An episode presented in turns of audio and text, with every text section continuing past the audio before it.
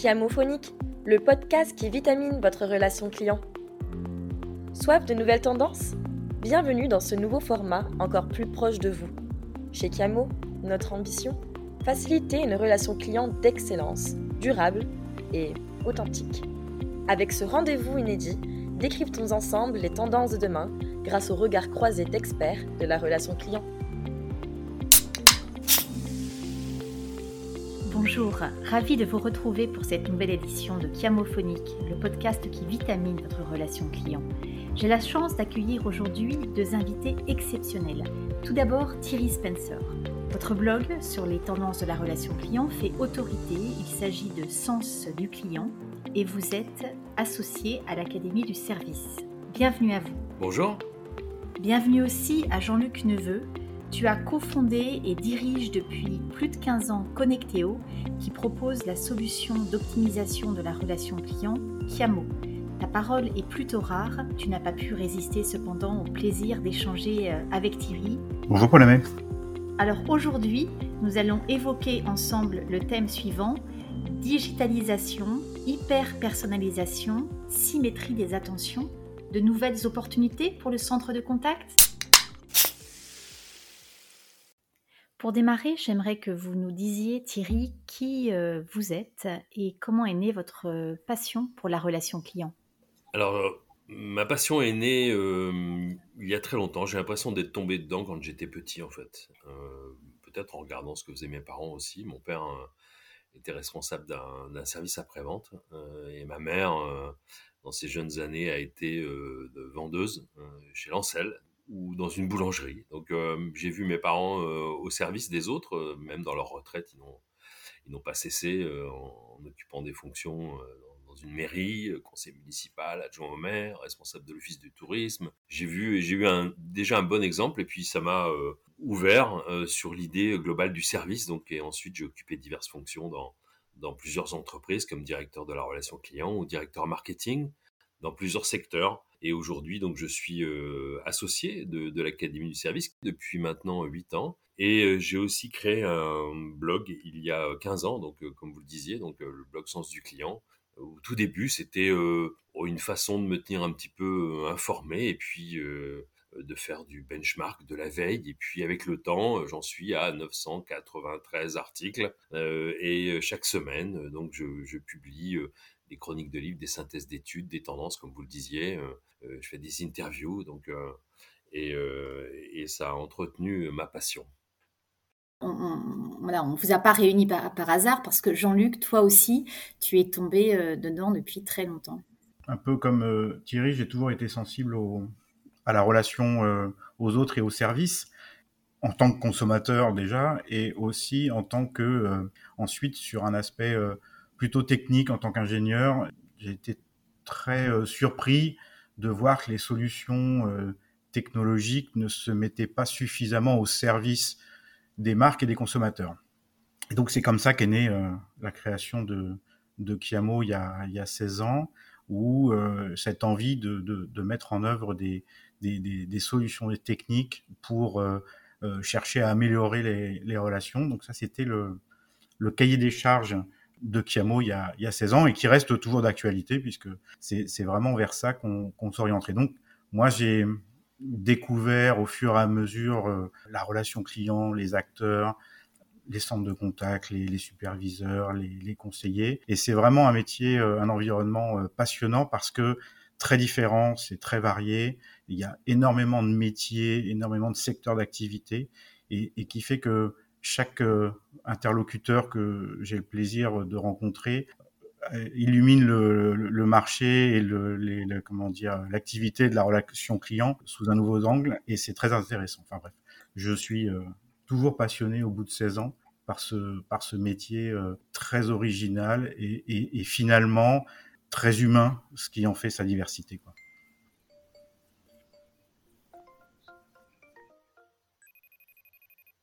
Ce que je voulais vous demander à, tous les deux, c'était comment positionner le centre de contact euh, au sein d'une euh, relation client euh, davantage digitale et, pour quel rôle de, ce centre de contact Jean-Luc, peut-être ton, avis? Oui, tout à fait. La, la, relation client digitalisée a pris un essor très important et chez Kiamo, on considère que c'est vraiment un, axe à part entière dans la relation client et on a tendance à le distinguer du centre de contact. Donc nous, on considère que d'un côté, il y a cette relation client euh, digitalisée de self-care aussi, on, peut nommer comme ça, où on va retrouver euh, des applications mobiles, des applications web, des bots ou ce genre de choses qui vont euh, permettre au consommateur d'être autonome dans son échange, dans ses relations avec la marque. Et à partir de là, nous, on distingue qu'il va y avoir à un moment donné sorte de, de, faille dans ces processus digitaux. Il va manquer une case à cocher, il va manquer un, on va avoir une, une, non, une absence d'information. Et, et, donc là, le centre de contact devient l'allié indispensable dans euh, la relation euh, du consommateur avec la marque. C'est là que le centre de contact est déterminant. C'est stratégique pour euh, le consommateur à ce moment-là de pouvoir s'exprimer. Et nous, on considère que à ce moment, le, centre de contact prend tout son rôle. Et donc, pour pouvoir euh, écouter, entendre, euh, rassurer euh, ou effectivement permettre aux consommateurs d'exprimer toutes ces émotions qui sont fondamentales. Nous, on a un de nos clients qui disait chaque interaction est un penalty. On pense que c'est ça représente bien l'importance du traitement de l'interaction par le centre de contact et donc là, le centre de contact doit mettre en œuvre toutes ses, toute son énergie, ses compétences et ses, euh, euh, ses ressources pour accueillir euh, le centre de, le, comment dire, le consommateur au centre de contact. Je crois Thierry que vous aimez bien cette expression chaque interaction est un penalty. Ça vous parle? Ah, J'adore, j'adore cette image et j'adore cette formule et parce que ça me fait penser effectivement à, à l'idée qu'une interaction est comme un moment de vérité. c'est un moment de vérité pour la marque, pour l'entreprise, c'est un moment de vérité pour le client. Euh, ce qu'on peut observer euh, globalement, c'est que les relations deviennent de plus en plus rares euh, à mesure que le self-care se développe, à mesure que le client devient de plus en plus autonome. Eh bien, il va peut-être moins faire appel à des interlocuteurs humains. Mais donc ça veut dire que cette relation s'enrichit, elle devient rare donc elle devient précieuse. Donc c'est ce fameux penalty, c'est ce fameux moment de vérité. Euh, et, et, comme vous le disiez, à ce moment-là, à ce moment précis, hein, à ce moment à fort enjeu relationnel, eh bien, se jouent d'abord des émotions. Donc euh, pour le conseiller, c'est capable de, de, prendre en compte euh, les émotions du client qui appelle à certains moments de, de sa vie. Et puis traiter aussi ses, attentes. Et là, pour le coup, les attentes du client, elles sont claires. C'est euh, c'est d'abord la résolution. Je veux que euh, je veux avoir une réponse à ma question. Je veux que mon problème soit soit résolu. Donc ça, c'est vraiment cette cette grande idée que l'interaction devient encore plus riche, encore plus importante parce qu'elle est, elle est de plus en plus rare. Et donc, les clients attendent des interlocuteurs qui soient en quelque sorte un peu augmentés, hein, qui soient en capacité de prendre en charge euh, toutes les euh, demandes, toutes les demandes du client de la façon la plus euh, fluide, simple, et que ça soit naturellement une, une conversation. Thierry, quand on a préparé cet entretien, vous nous parliez de réconciliation. Est-ce que vous pouvez nous préciser ce dont il s'agit?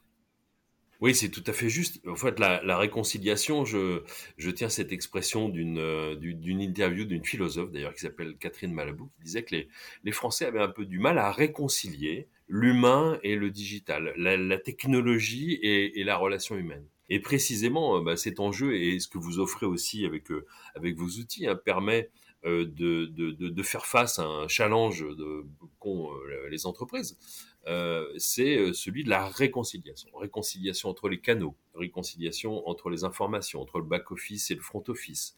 Et donc faire en sorte que les collaborateurs soient à l'aise, soient réconcilier avec la technologie et, qu'elle soit pas, qu'ils n'en soient pas esclaves, mais que cette technologie soit un outil euh, formidable d'enrichissement pour eux et qui leur permette aussi, euh, eh, bien, euh, d'apporter tout simplement la bonne réponse, la bonne réponse aux clients, utiliser les bons moyens, les bonnes informations en temps réel hein, pour rendre le meilleur service possible. Et ça, pour le coup, c'est presque un enjeu de management, hein, de se dire que je vais aider les collaborateurs à être plus à l'aise avec la technologie, qu'ils en soient véritablement maître hein, et que, ça devienne un moyen au service d'une bonne relation.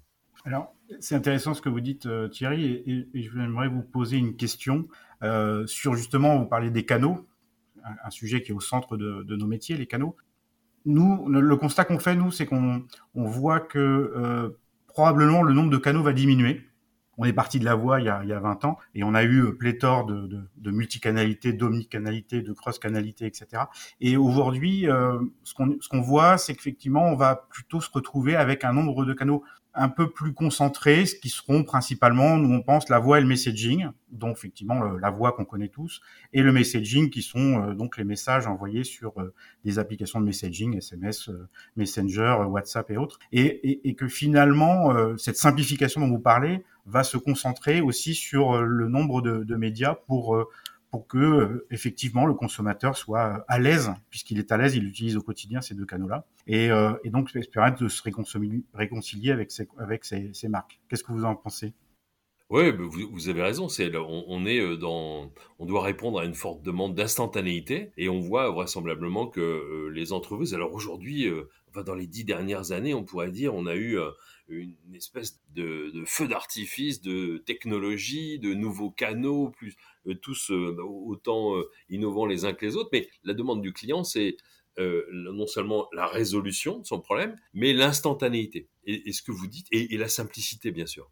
Et donc, euh, pour euh, avoir une relation euh, simple, rapide, immédiate, en temps réel, quand vous parlez de la voix et quand vous parlez du, du messaging, on est clairement dans la réponse à ces attentes. Hein. C'est-à-dire que les clients veulent bah, aujourd'hui avoir des relations fluides, simples, rapides, immédiates. Hein. On le voit d'ailleurs dans, dans, les nouvelles générations qui abandonnent l'email au profit du messaging. Et puis le messaging qui aussi, poussé par la, la crise euh, qu'on traverse et que qu'on a vécu ces 18 derniers mois, là, en, l'occurrence, eh bien, euh, touche de plus en plus de personnes. C'est plus simple de converser à distance.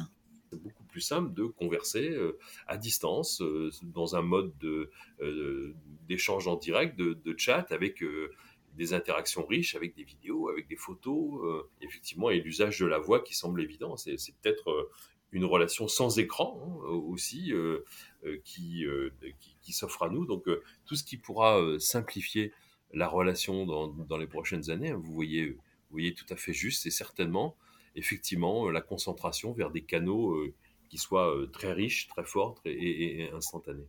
On va écouter un autre passionné de la relation client.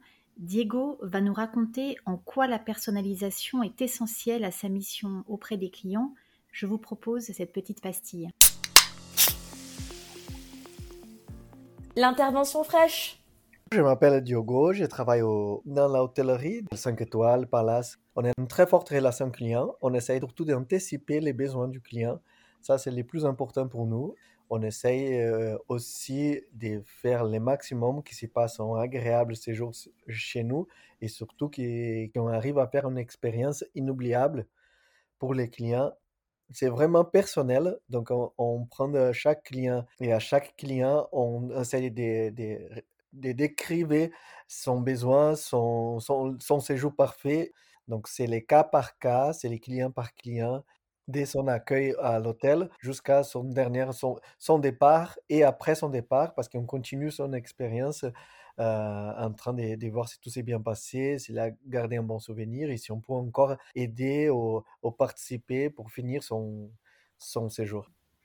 Alors, on, en, parle, c'est exactement la personnalisation qui est au cœur du, euh, sujet, parce qu'en fonction de de, de, qui on est, en fait, on n'a pas forcément euh, besoin des mêmes interactions, ni de la même densité, probablement de canaux qui, soient un peu différents.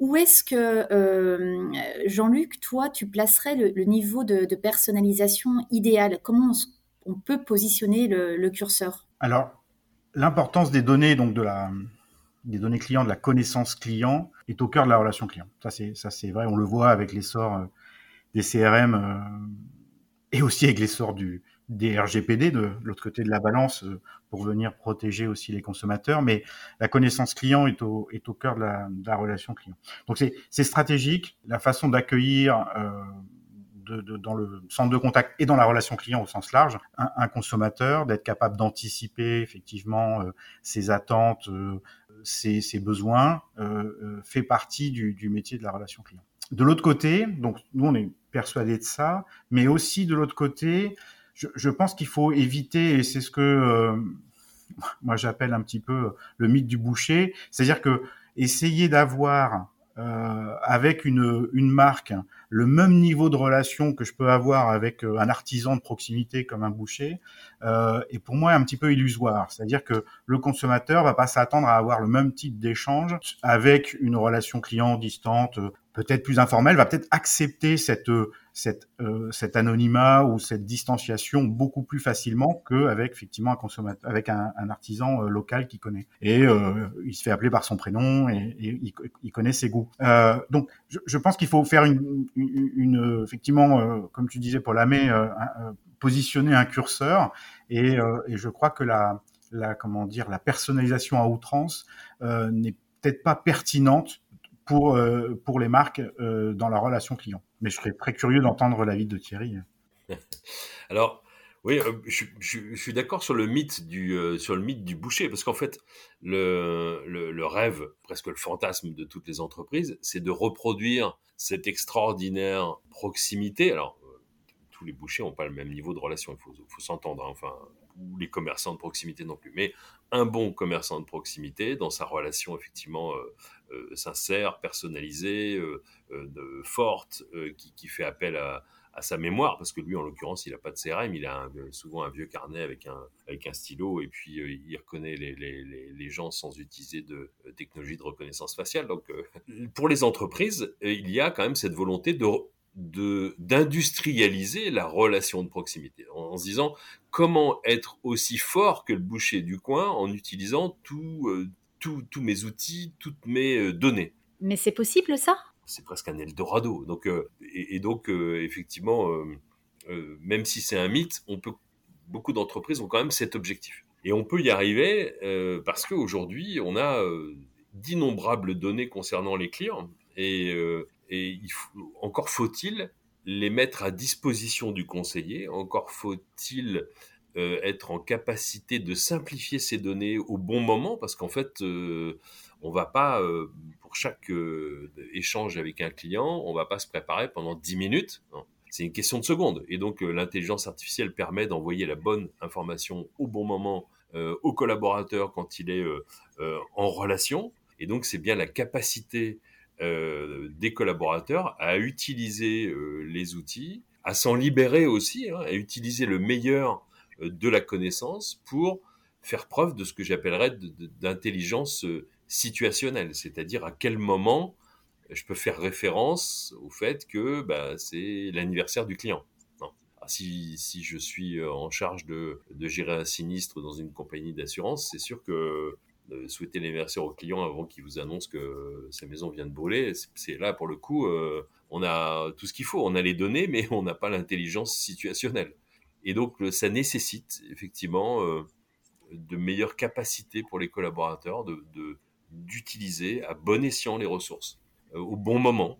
Donc, je vois qu'il y a encore un très faible niveau de maturité. Je ne sais pas ce que vous en pensez, vous, vous qui travaillez euh, au contact de beaucoup d'entreprises dans plein de secteurs, mais est-ce que les, collaborateurs sont, suffisamment euh, euh prêts? Est-ce qu'ils ont un si grand niveau de maturité dans, l'exploitation de la technologie, des données Il y a beaucoup de données.